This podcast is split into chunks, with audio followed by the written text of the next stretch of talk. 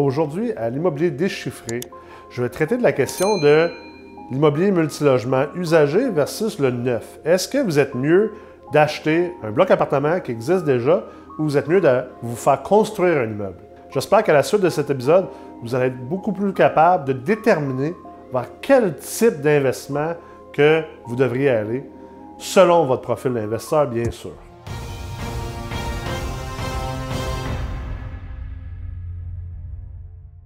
Donc, l'immobilier usagé versus le neuf, c'est une question qui revient souvent.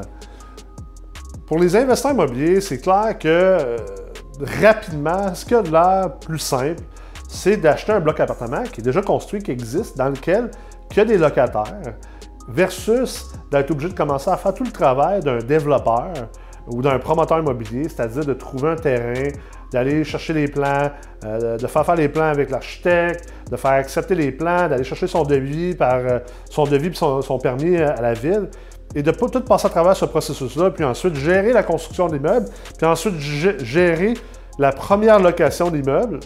Donc, il y a beaucoup d'étapes. Alors, généralement, les gens ont tendance à voir l'immobilier usagé comme étant beaucoup plus simple, plus facile. Et c'est pour ça qu'il y a plus de gens qui investissent dans les blocs appartements déjà existants. Mais là, depuis quelques années, de plus en plus, on voit une mode d'investisseurs débutants qui se posent la question quant à est-ce qu'ils devraient juste commencer par la construction neuve, par l'acquisition d'immeubles neufs? C'est très populaire, on voit les promoteurs, les développeurs, les constructeurs faire beaucoup d'argent, faire beaucoup de profits, faire des beaux projets. Puis il y a quelque chose aussi au niveau de l'ego qui, qui, qui, euh, à ne pas négliger, d'aller voir un immeuble en train d'être levé par son équipe de construction, euh, d'aller aussi, voir son immeuble, puis que c'est un immeuble neuf avec euh, ce qu'on appelle des amenities, donc des, des, accommodements, des choses qui sont modernes, exemple un ascenseur, un stationnement souterrain, peut-être même une piscine, puis peut-être même un gym. C'est clair que de passer devant un bel immeuble comme ça, puis de dire à vos chums, puis à vos amis, puis à votre famille, hey, ça c'est à moi cet immeuble-là, versus de passer devant un vieux 24 logements des années 60-70 qui pue, qui est dans un quartier un peu défavorisé, c'est clair que c'est moins glamour. Il ne faut pas se cacher, euh, quand on fait de l'investissement immobilier, ben, on, doit toujours travailler avec notre ego. Le plus possible, on doit être capable de l'atténuer. Donc, c'est pour ça que je veux vous amener à, faire deux choses. À atténuer votre ego par rapport à, ça, premièrement, et aussi à comprendre que euh, généralement, en investissement immobilier, comme dans toutes les sortes d'investissements, plus que des profits, plus que des rendements, hein, généralement, il y a plus de risques également. Le, le rendement et puis le profit en investissement, c'est rarement déconnecté du risque. Le seul moment que c'est déconnecté du risque, c'est lorsque vous vous êtes formé, lorsque vous avez des compétences, des connaissances et que vous êtes capable de générer ce qu'on appelle du alpha. Donc, être capable de générer du alpha, c'est d'être capable de prendre sensiblement les mêmes risques que le reste du marché, mais de générer des meilleurs rendements, puis de générer des meilleurs profits, puis de meilleure rentabilité. Mais ça, ça vient avec des compétences, des connaissances, avec un réseau, avec de l'expérience et avec, bien sûr, un mindset qui vous permet de générer du alpha. Selon moi, tout investisseur immobilier devrait, à quelque part, avoir une certaine quête d'être capable de générer du alpha, même si je comprends que pour bien des gens, générer le même rendement à risque que, la moyenne du marché, c'est quelque chose de bien plus qu'acceptable. Et euh, donc, euh, je vous invite à, penser à, qu'est-ce que vous voulez faire. Est-ce que vous voulez générer du rendement semblable au reste du marché ou vous voulez générer du alpha? Maintenant, une fois que vous avez répondu à cette question-là, vous devez aussi comprendre que le rendement, comme je le disais tout à l'heure, c'est jamais sans le risque. Et on va regarder un petit peu au niveau euh, de l'immobilier neuf versus usagé. Je vous ai écrit une phrase ici. Je pense qu'elle résume tout. Si c'était réellement plus facile ou plus profitable, on va terminer la phrase ensemble.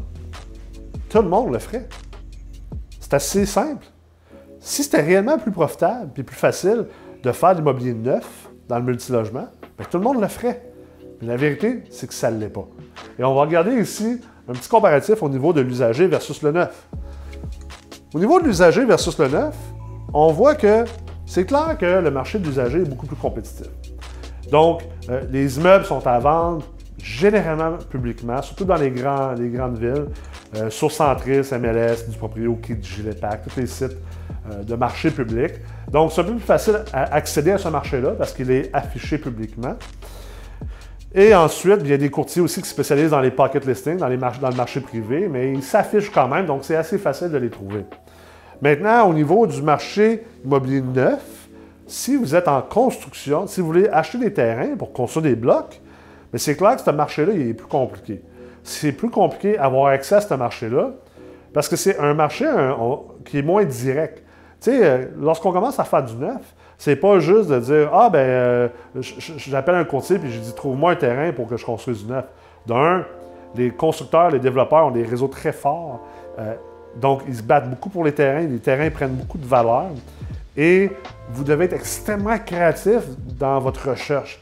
Parce que ça se peut très bien que votre prochaine construction de bloc appartement, ça se peut que c'était un duplex auparavant. Ça se peut que ce soit une maison ou deux maisons ou trois maisons. Puis là, vous avez réussi à acheter les trois maisons, les mettre par terre, à les annexer les terrains, puis à faire accepter le projet par la ville pour ensuite lever peut-être un 12, un 14, un 24, un 48 logements. Mais beaucoup plus de compétences sont nécessaires, beaucoup plus de temps et d'argent sont nécessaires pour être capable de réussir ça que de simplement dire je vais aller sur MLS puis je vais regarder les immeubles qui sont vendre. Donc le marché est plus invisible et plus imprévisible. Ensuite, euh, lorsqu'on fait de l'usager, bien, généralement, c'est clair, on fait un peu moins de profit dans les 0 à 24 mois. Le marché de l'usager, c'est vraiment un marché plus smooth au niveau de notre, de notre courbe de profit puis de rendement. Donc, c'est plus du long terme. C'est pas un, pas un placement de, type euh, euh, get rich quick, comme on dit en anglais, de s'enrichir rapidement ou en 90 jours ou en 5 ans. C'est un, un, marathon, c'est un marché pour s'investir dans lequel on doit s'investir longtemps, qu'on doit être patient, qu'on doit être intelligent. Et oui, euh, au fil des ans, on va réellement s'enrichir au niveau de notre valeur nette et au niveau de notre cash flow. Au niveau de l'immobilier neuf, généralement, ben, si vous êtes en plus, si vous êtes constructeur et que vous construisez, vos blocs, c'est clair qu'il y a plus de profit à court terme à aller chercher dans ces immeubles-là que versus d'aller euh, acheter un immeuble déjà existant. Parce que quand vous construisez un immeuble, ben, vous êtes le premier dans la série. C'est clair que dans cette série, si on se fait une série, puis que vous êtes le premier bonhomme, deuxième, troisième, quatrième, cinquième, c'est clair que lui qui fait le plus de cash, c'est lui. Puis plus qu'on avance, ben, il y a un petit peu moins de cash à faire. Par contre, ça vient avec d'autres contraintes. Quand on fait de l'immobilier neuf, quand on veut construire des blocs appartements, il y a une complexité au niveau du financement. Parce que quand on achète un bloc appartement usagé, c'est assez simple. Il y a des locataires dans le bloc, il y a un historique de paiement. Donc la banque a dit montrez-moi les baux. Euh, dans certains cas, ils ne vous demandent même pas les baux, ils demandent juste ce qu'on appelle un rent roll, donc une, liste de locataires que vous allez signer. Et ils vous financent directement basé sur ces revenus-là. Donc, assez simple. Euh, au niveau des revenus. C'est clair qu'il y a d'autres points là-dedans, votre, code de crédit, tout ça, on ne rentrera pas là-dedans aujourd'hui. Mais versus l'immobilier neuf, bien, vous devez être capable, de procéder à l'acquisition du terrain. Si c'est un terrain brut, si tantôt on est dans le cas d'acheter trois maisons côte à côte, vous devez être capable d'acheter les trois maisons, ce qui n'est pas l'affaire la plus simple à faire d'un point, de vue financement. Mais au moins, bien, des maisons, ça se finance, des terrains, ça se finance un peu moins. Ça se finance euh, généralement maximum jusqu'à 50% et dans bien des cas, ça se finance même pas. Donc, c'est compliqué à financer. Vous devez ensuite financer la construction. Donc, vous avez une deuxième étape de financement, ce qu'on appelle le financement de construction. Euh, et euh, finalement, une fois que c'est construit, là, vous pouvez procéder au financement euh, multilogement, le financement long terme. Donc, vous avez comme trois étapes de financement là-dedans.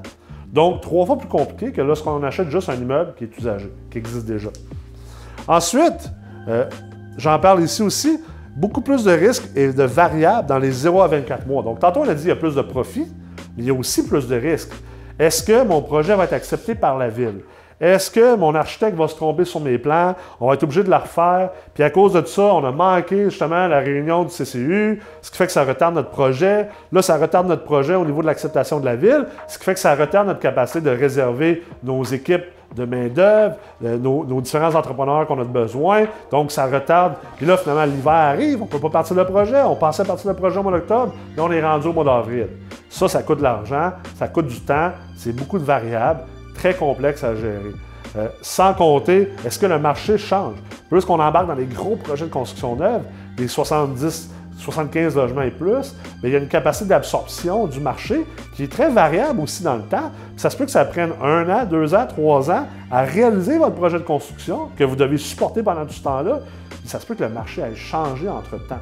on l'a vu récemment avec le COVID, le marché peut quand même changer assez rapidement. Surtout les investisseurs qui sont sur l'île de Montréal, ils peuvent attester par rapport à ça. Ensuite, mais pour l'usager, il faut aussi comprendre que oui, on a moins de profit sur 0,24 mois, mais on a aussi un CAPEX qui va être plus lourd à calculer sur les, les 10-15 prochaines années. Malheureusement, c'est quelque chose que la plupart des investisseurs immobiliers négligent. Je regarde les gens comment ils calculent les analyses d'immeubles lorsqu'ils veulent acheter un immeuble et jamais je vois les gens considérer l'impact ou la quantité de CAPEX, donc de dépenses en capital, Capital Expenditures, au niveau des 5 à 10, 15 prochaines années. La toiture, les portes et fenêtres, tout ce qui est investissement, mais juste pour maintenir la valeur de l'immeuble, pas pour l'améliorer, la maintenir, l'entretien. Bien, souvent, on ne la calcule pas. Et là, un immeuble usagé a l'air d'être un deal, mais si réellement vous venez normaliser son prix avec le CAPEX au fil des ans, peut-être que ce ne sera pas un deal. Peut-être que le neuf va être plus un deal, parce que dans le neuf, bien, généralement, les 5-10 premières années, on a vraiment beaucoup moins de CAPEX à mettre en place. Donc, deux différences importantes à considérer dans le neuf versus l'usager. Aussi, bien, la gestion dans l'usager, bien, la gestion, elle peut être plus difficile ou elle peut être plus simple. C'est clair que euh, c'est plus simple dans le sens où on achète un immeuble, les locataires sont déjà là, donc il n'y a pas grand-chose à gérer à part euh, dire Hey, bonjour, c'est moi votre nouveau propriétaire, puis euh, de faire le transfert du propriétaire.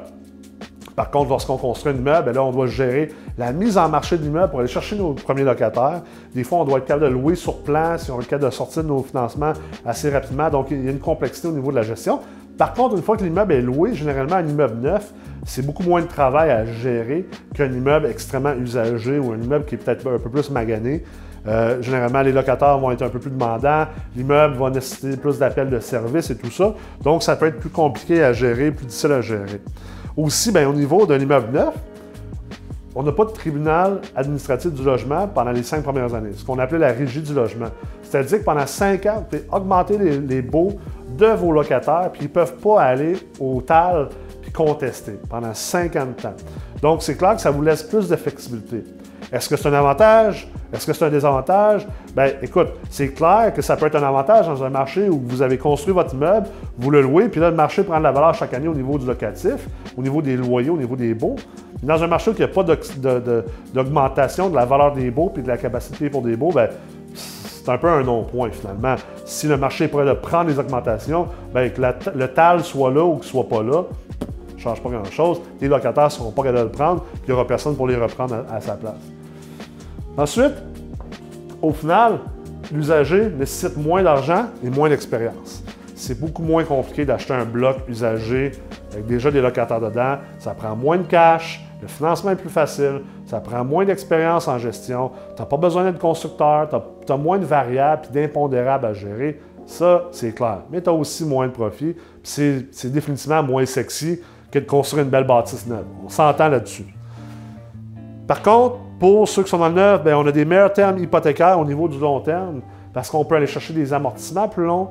Donc, euh, on peut mettre plus de dettes sur l'immeuble sans nécessairement augmenter le coût de cette dette-là d'un point de vue mensuel. Donc, on peut avoir des immeubles encore finalement qui sont plus rentables, même si on a plus d'hypothèques dessus. Donc, ça peut devenir très intéressant, surtout quand on considère le CAPEX là-dedans, comme je disais tantôt. Euh, il n'y a pas vraiment de CAPEX dans l'immeuble neuf, dans l'usager, il y en a du CAPEX. Donc, tout ça pour dire, la question du neuf versus l'usager, en fait, ce n'est pas la bonne question. Ce que vous devriez vous poser la question, comme question, c'est c'est quoi votre profil d'investisseur? C'est quoi vos objectifs? C'est quoi vos moyens? C'est quoi vos compétences, vos connaissances? C'est quoi le temps que vous avez à mettre là-dedans? C'est quoi votre niveau de gestion de risque? Qu'est-ce que vous percevez comme étant un risque et non pas un risque? Qu'est-ce que vous préférez? Et à partir de là, c'est plus une question de neuf ou usager, c'est une question de bâtir une stratégie d'investissement basée sur vous et peut-être vos partenaires. Et cette stratégie-là peut, évoluer dans le temps. Ça se peut qu'aujourd'hui, la bonne réponse pour vous soit de l'usager, comme ça se peut que dans cinq ans, ça soit le neuf. Alors, c'est important de se reposer justement la question sur c'est quoi ma stratégie d'investissement plutôt que est-ce que je vais dans le neuf ou je vais dans l'usager. Puis une dernière question, en lien avec tout ça, pour le fermer. Et si j'achetais un immeuble neuf directement du constructeur, j'enlèverais tout le risque et les désavantages. On est d'accord. Par contre, vous enlevez aussi une grande partie du profit qui vient de l'immobilier neuf. Parce que c'est qui qui va prendre le profit? la personne qui a pris le risque, le constructeur, et non vous. Donc, tous des points hyper importants à comprendre. Et n'oubliez pas, c'est votre profil d'investisseur qui va driver vos décisions dans le marché dans lequel que vous êtes.